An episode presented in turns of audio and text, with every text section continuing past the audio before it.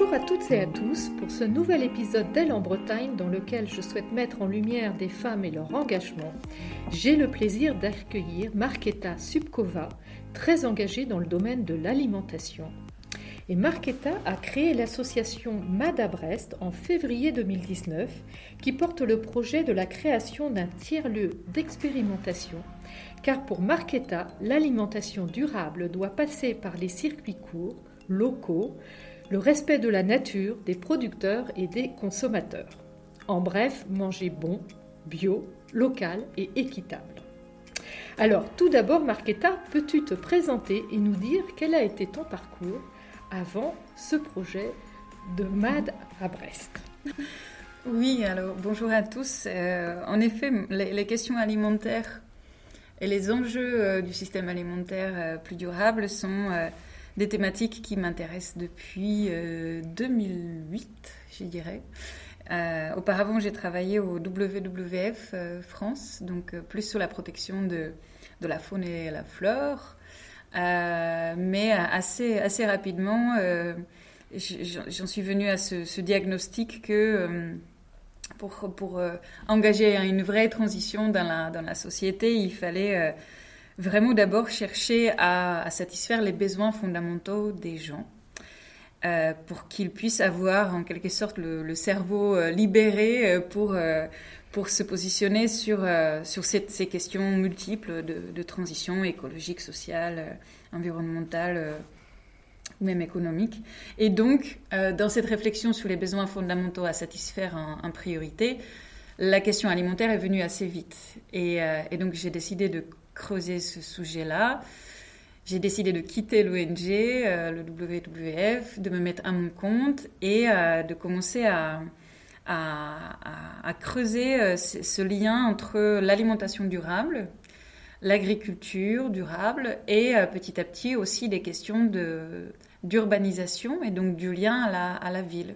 Parce que ça devenait des sujets qui, euh, d'une certaine manière, se, se, renvoyaient la balle en fait sur, sur qui, qui prendrait la, la priorité au niveau d'un territoire. Est-ce que c'est de se nourrir? Est-ce que c'est de se loger?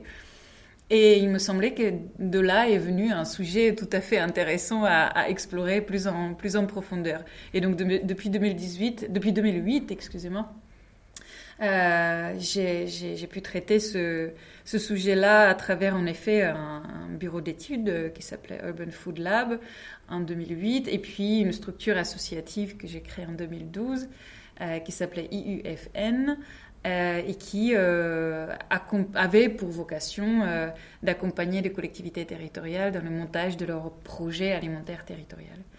Et, donc Madame Brest, c'est une suite logique de cet engagement-là et de ce travail préalable autour des, PAT, autour des stratégies alimentaires locales pour arriver à, cette idée de, tiers-lieu et aux questions de, gouvernance alimentaire territoriale et comment on, est ou comment on peut devenir tous et toutes euh, une partie prenante de, notre système alimentaire local, de ce qui se passe dans notre assiette et de ce qu'on a envie de manger.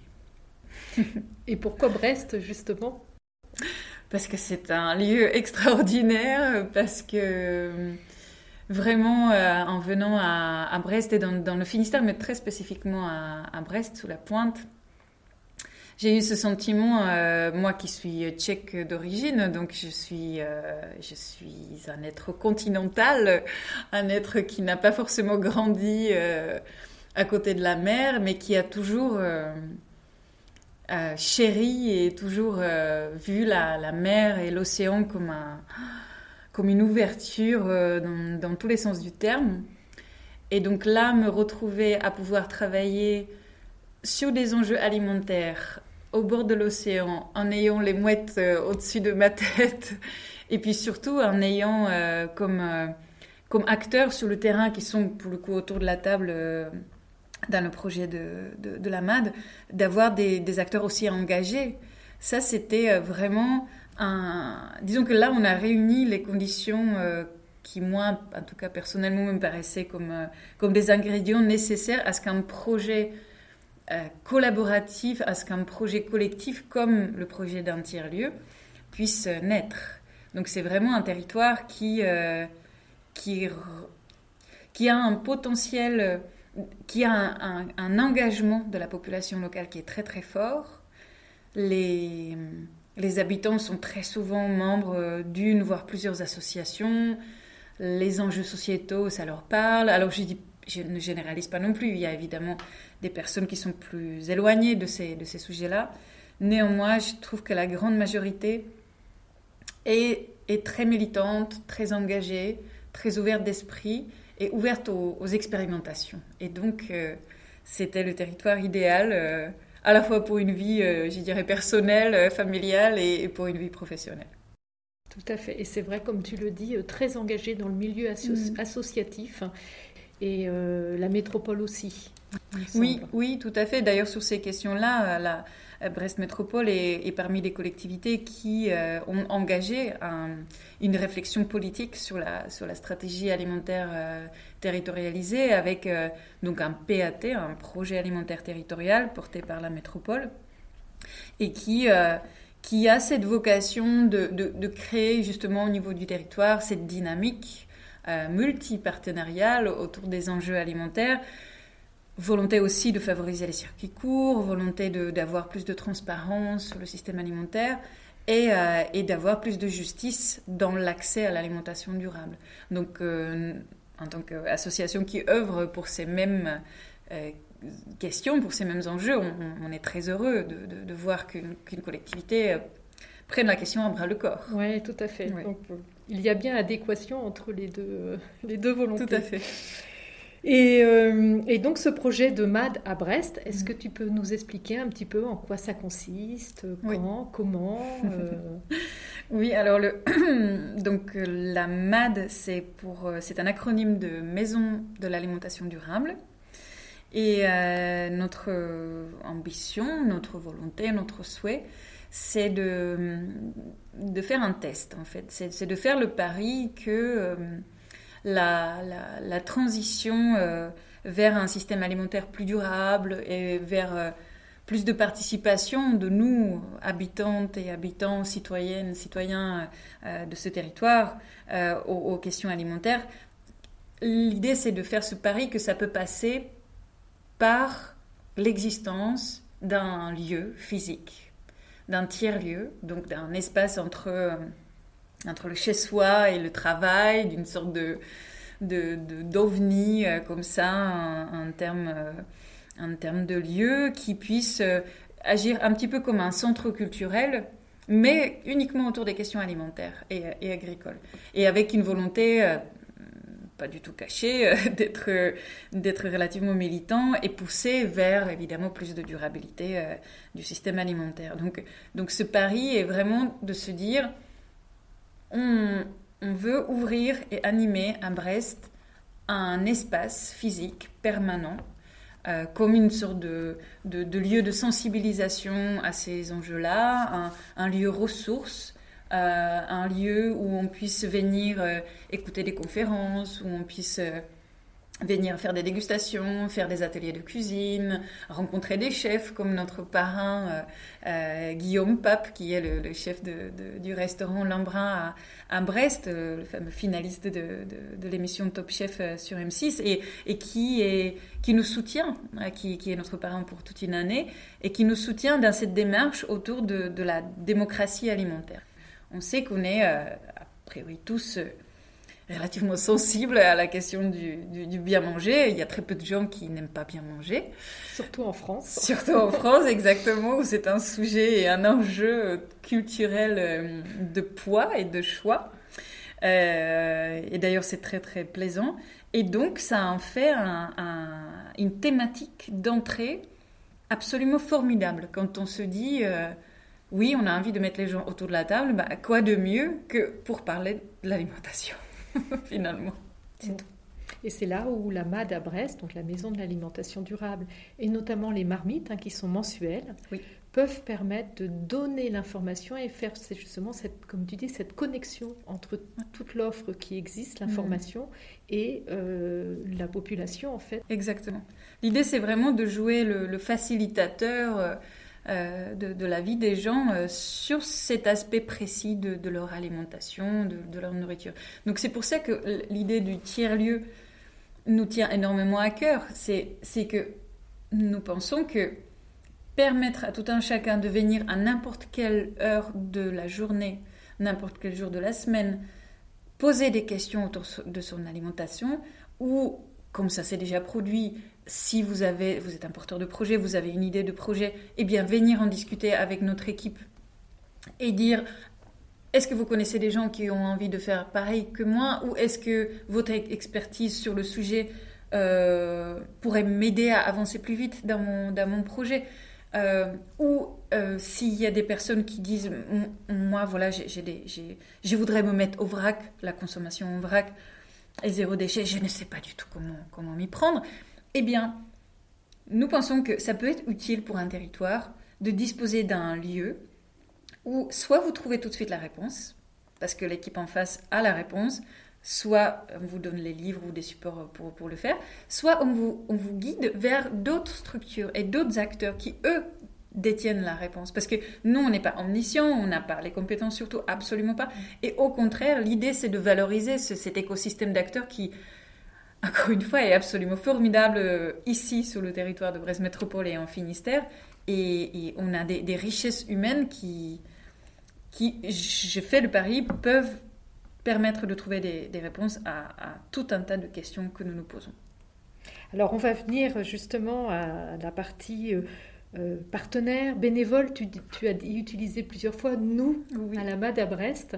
Alors qui il y a derrière le, nous? Alors tu as parlé justement là de Guillaume Pape qui est votre parrain pour l'année. Exactement.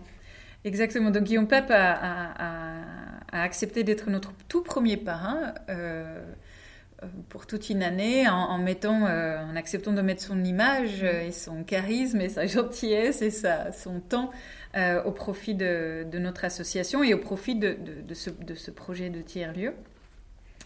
Mais en effet, derrière, au quotidien, il y, a, toute une équipe de bénévoles, parce que nous sommes tous bénévoles aujourd'hui.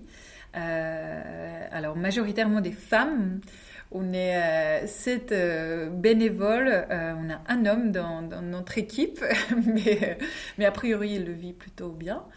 et et c'est très clairement un projet qu'on, enfin, un projet de tiers-lieu, on ne le porte pas seul. Ça, ça, ça tient pas debout. C'est pas, c'est pas la dynamique, c'est pas la philosophie, euh, absolument pas.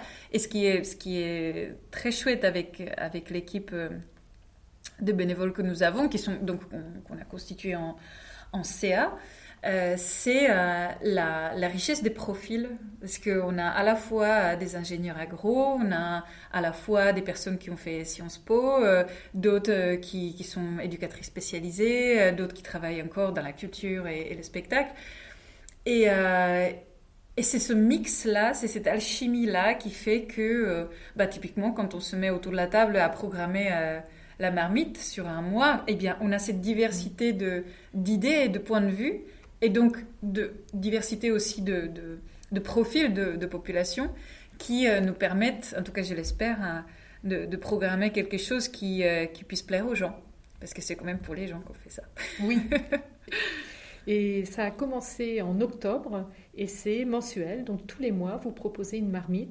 Donc on peut y avoir, avoir l'information justement sur votre site internet qui est un très beau site et qui met en avant bah, toute cette thématique de la démocratie alimentaire, mais aussi ces fameuses marmites. Euh, avec toute une programmation diverse et variée. Oui. Et pour revenir justement à Guillaume Pape, il a fait un premier atelier pour faire aimer les légumes aux enfants. Oui, oui, oui. Alors c'était tout à fait exceptionnel. C'était lui-même qui nous a proposé euh, ce, format-là. Et, euh, et en effet, il a réussi sur un atelier euh, d'une heure et demie qui s'est un petit peu prolongé euh, parce, que, parce que le succès était, était au rendez-vous. Euh, il a réussi à faire manger des choux-fleurs aux enfants de entre 10 et 13 ans ce qui était un, exploit absolu parce qu'on a, on a eu des échos par la suite des, des, familles et ils ont refait la même recette à la maison. Donc vous voyez, il y a, des moyens de, faire manger euh, des, légumes aux, enfants, même, euh, petits. Et, et en effet, le, faire avec un chef étoilé comme, Guillaume, c'était... Une des, manières de faire et on, en était très très heureux. C'était vraiment un très très bon moment. Donc on espère pouvoir recommencer, pouvoir refaire d'autres ateliers de cuisine et puis inviter Guillaume à, y compris à faire des ateliers pour les grands, hein, parce qu'on n'a on n'a pas envie euh, de, le, de le limiter euh, aux interventions auprès des enfants, même s'il est très, très chouette euh, avec les petits. Mais, mais oui, le, confinement, la, situation sanitaire, comme pour beaucoup d'acteurs qui, qui, ont une activité où ils reçoivent du public, a fait que nous avons dû le mettre en stand-by. Les, programmations des, marmites ont, ont, été euh, mis en attente, je dirais. Mais nous, n'attendons qu'une seule chose, c'est de, de, pouvoir reprogrammer une nouvelle marmite en, en, présentiel, en physique, en vous accueillant ici à la maison des associations ou dans d'autres lieux auprès de nos partenaires euh, euh, partout, partout sur le territoire euh, métropolitain. Et il on est, justement, comme on est un peu fou, on se dit peut-être en juin de cette année, ça devrait déjà être bon. Peut-être qu'une programmation devrait déjà être possible. on va revenir à la MAD à Brest. Alors pourquoi ce nom MAD à Brest? Oui, alors ça, vient de, tout simplement de l'acronyme pour euh, Maison de l'alimentation durable, la MAD. Mais encore une fois, c'est aussi un pari que nous faisons. Parce que quand on a commencé à réfléchir euh, à l'idée du, tiers-lieu, la, dynamique qui est aujourd'hui présente au niveau national autour des, tiers-lieux n'était pas du tout présente. C'était un, sujet euh, très peu connu. Et pourtant, nous avons fait ce pari, nous avons fait confiance à notre intuition de, creuser davantage ce sujet-là. Et donc, la MAD, c'est aussi euh, ce côté euh, fou, euh, ce côté engagé, ce côté pourquoi pas, en fait. Ce côté pourquoi pas. Et faisons-nous confiance, faisons confiance au territoire. la créativité, une fois qu'elle est, lancée, elle peut, elle peut imaginer une vraie révolution et, et, les limites sont ceux qu'on se donne. Encore une fois, on a imaginé un système alimentaire d'une certaine manière, on peut l'imaginer autrement, de manière plus territorialisée, plus durable, plus orientée vers les vrais besoins des gens. Donc allons-y. Et surtout que MAD veut dire aussi en breton bon. Voilà. Exactement. voilà, il fallait quand même viser euh, la, la qualité gustative parce que oui, il faut que il faut que ce qu'on a, a envie de voir dans notre assiette soit avant tout, évidemment, très très bon pour que ça nous donne envie. Et comme on est tous gourmands et gourmandes, euh, c'était très important pour nous, oui. Est-ce qu'on peut dire, parce que tu l'as dit aussi tout à l'heure, euh, notamment parmi les bénévoles, là, c'est, euh, vous êtes sept femmes mm-hmm. et un homme Oui. Voilà. Est-ce qu'on peut dire que c'est quand même un sujet porté principalement par les femmes? Oui. Ou pas vraiment? Oui, oui, c'est clairement une préoccupation féminine euh, dans cet esprit, changeons les choses, dans cet esprit, imaginons des alternatives, travaillons à, un mieux, travaillons à euh, un, meilleur, euh, un meilleur scénario.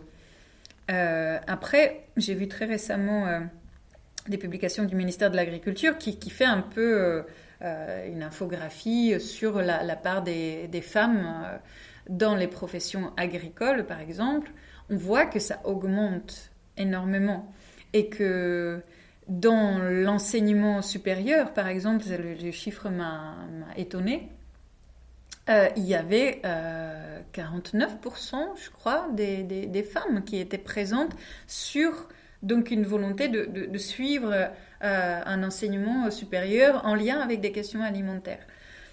Et nous, en tout cas, à notre échelle à, à Brest, oui, on le constate que les, personnes qui viennent vers nous spontanément, qui souhaitent s'engager en tant que bénévoles, en tant qu'adhérents à l'association, sont majoritairement des femmes, en effet.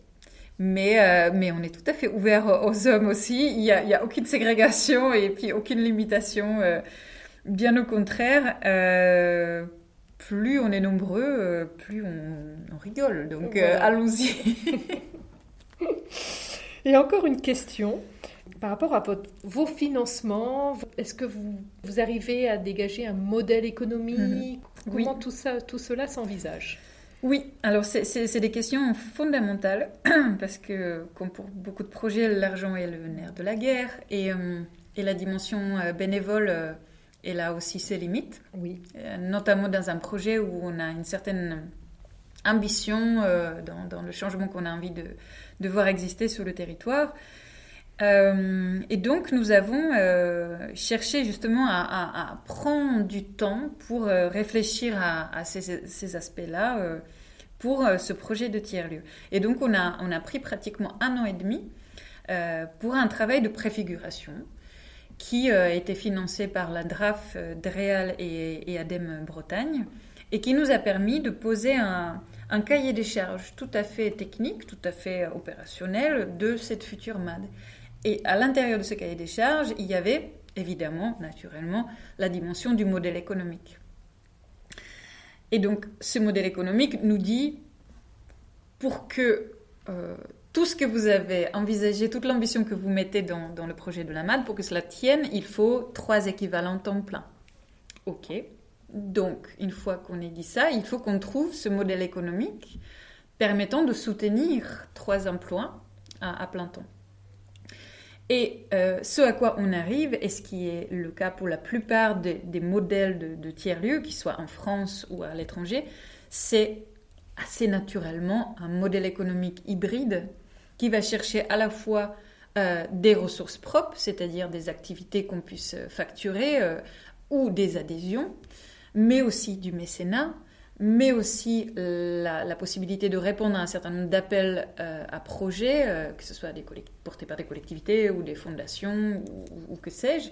Euh, en tout cas, c'est très clairement un modèle hybride dans lequel on peut intégrer aussi du financement participatif ou toute contribution supplémentaire de la, de la population pour laquelle nous nous, nous affairons tous les jours. Donc, donc c'est vraiment un, mix des choses et et nous, nous espérons, en tout cas ça c'est notre, un de nos objectifs euh, pour, pour cette année, de pouvoir commencer à dégager le budget nécessaire pour voilà, un premier poste de façon à pouvoir euh, stabiliser euh, ce, travail et puis soit vu comme satisfaisant auprès de, de la population locale, mais ça l'avenir nous le dira. Marketa, tu es d'origine tchèque, et pourquoi la France? Oui, la, France, c'était vraiment un rêve euh, pour moi en, tant que petite fille. Euh, j'adorais déjà la, langue française qui, qui, a des sonorités et puis une richesse euh, en termes de vocabulaire absolument incroyable et que je, n'ai pas eu la possibilité d'apprendre en étant en République tchèque. C'était anglais, allemand mais passé de langue là, euh, et, pourtant j'avais euh, très très envie de, parler euh, la langue française. Et j'avais surtout envie de, hum, de vivre à la française et de vivre notamment ce, qui était, ce qui était vraiment une image qui, qui, je pense, pour toujours m'est restée gravée dans, dans ma tête, de vivre les dîners et les, et les déjeuners à la française qui n'ont, en tout cas à l'époque, qui n'avaient rien à voir avec euh, notre façon de, de, partager un repas en, République tchèque, euh, qui est beaucoup plus proche des pays scandinaves, c'est assez expéditif, c'est euh, c'est très fonctionnel, voilà, on se nourrit parce qu'on a faim et puis basta. Alors que ce que j'ai vu, donc à travers des films, de ce que j'ai vu des, des, repas français m'a subjugué et m'a complètement complètement donné envie de vivre comme ça, en fait, d'avoir des repas qui n'en finissent pas, où ça parle de foot, ça parle de la philo, ça parle de l'alimentation évidemment. une sorte de hum, plénitude de, plein de choses en même temps. Il y, a, beaucoup de paroles, il y a beaucoup de bruit, il y a beaucoup beaucoup de choses à manger très différentes. Et, euh, et j'avais envie de cette richesse-là, pas au sens matériel. C'est, enfin, j'ai jamais souffert de, d'un manque euh, point de vue euh, matériel, mais, mais là, il y avait une, richesse intellectuelle et une richesse de, bonheur qui, euh, qui était fabriquée en direct pendant un repas. Et ce type de partage de repas, c'est, je dirais, la raison principale pour laquelle je voulais venir en France et pour laquelle euh, je, voulais vivre ici. Et puis, puis heureusement, ça a pu se réaliser. Donc je suis très heureuse maintenant. C'était une destinée. voilà, tout à fait. Petit à petit je l'ai compris, je me suis fait confiance. Et voilà, ça s'est fait comme ça. Oh, alors, pour terminer, Marquetta, Elle en Bretagne, donc c'est un podcast euh, qui souhaite mettre en avant des beaux projets comme le tien. Et justement, quels seraient les messages, les, les conseils, pardon, est-ce que tu aurais les astuces que tu aurais envie de dire aux femmes qui nous écoutent? Le seul message que je me permettrais, euh, c'est de se faire confiance. On est d'accord. De se faire vraiment confiance parce que, alors les hommes l'ont aussi, mais je trouve que les femmes ont une intuition très très forte et, euh, et que et qu'on la met très très souvent beaucoup trop en sourdine et beaucoup trop au deuxième plan alors que les signaux sont là, le corps nous dit des choses, les, événements autour de nous nous disent des choses. Nous-mêmes, on se positionne dans le monde d'une certaine façon. Donc, voilà, se faire confiance, euh, ça, pourrait changer notre manière d'exister. Quelle est la place qu'on a dans le monde et avec les autres et envers les autres? Et de là, me semble-t-il, peuvent découler euh, bien, des, bien des merveilles et bien des, de, solutions euh, incroyables, incroyables. Le contexte aussi hmm. nous amène tous à nous réinterroger et je pense que là, la femme mm. a un vrai rôle à occuper. On va réinventer. Au travers notamment, par exemple, toi, ton projet sur l'alimentation, mais sur plein d'autres domaines. Oui. Et la femme, il faut absolument qu'elle se fasse confiance pour euh, engager aussi ces, ces transitions. Exactement, exactement. Et la Bretagne, puisque c'était justement, ça s'appelle Elle en Bretagne, quels sont les lieux, événements, voire recettes que tu souhaiterais partager? Alors, ce qui est drôle, c'est que je suis d'origine tchèque. Et en République tchèque, on vénère la pomme de terre. Donc, arriver en Bretagne et découvrir une multitude de produits, de, recettes à base de pommes de terre, euh, voilà, autant dire, j'étais, j'étais comme chez moi, j'étais tout à fait ravie euh, de découvrir cela. mais euh, voilà, plus que des, recettes, enfin, j'ai l'impression que qu'il y a une recette bretonne qui est vraiment cet état d'esprit.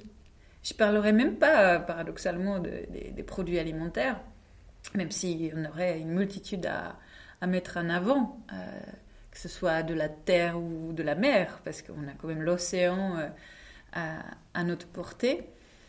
Euh, je pense que c'est vraiment un état d'esprit qui est la recette bretonne, qui, qui est qui est la spécificité que je vois pas forcément dans d'autres territoires. J'avais l'occasion dans ma vie euh, d'avant euh, de pas mal euh, me déplacer en, France et d'être au contact des populations et des, décideurs dans d'autres territoires, des collectivités territoriales, et, la dynamique n'est pas la même. On a vraiment un petit trésor ici et en particulier dans le Finistère, qui est, qui est, euh, qui, représente euh, un terreau de, des, possibles extrêmement vastes, peu importe le sujet. C'est, un territoire vraiment à part, et je suis ravie de pouvoir y vivre. Eh bien, écoute, Marquetta, on va, on va terminer euh, notre échange. Un grand merci. Merci à toi. C'était passionnant.